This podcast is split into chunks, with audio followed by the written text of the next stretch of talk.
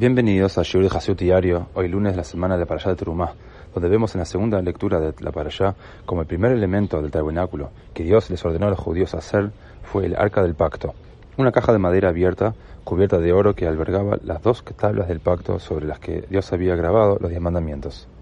Esta arca estaba sellada por una cubierta de oro sobre la cual habían dos figurines de, de ángeles alados con cara de niños, conocidos como los Krubim.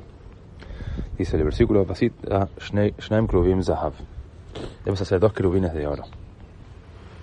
En Torah Or, el Alter Rebbe, y en Shimot, en Sijot Kodesh, el Rebbe nos enseña, como también en Kute Sijot, toma 26, que las caras de niño de los querubines significan que nuestra conexión intrínseca con Dios es como la conexión esencial entre padre e hijo. A pesar de las fluctuaciones que pueden surgir en su relación, la conexión entre padre e hijo nunca puede ser rota. El hecho que los querubines estuviesen situados encima de las tablas de la Torah, enfrentándose uno al otro, significa que estudiando la Torah podemos alcanzar la raíz de nuestra alma divina, permitiendo que nuestra conciencia se fusione totalmente con Dios.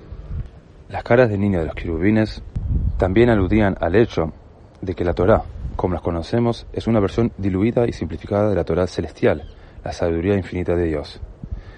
Dios contrajo su sabiduría infinita de una forma que podamos entender y dirigir así como un maestro experto contrae su captación de un tema para transmitírselo a sus alumnos. El hecho de que las alas de los querubines, Krubim, estuvieran extendidas en forma protectora sobre el arca alude al hecho de que la educación de la Torah de los niños pequeños asegura la preservación y continuidad de la transmisión de la Torah.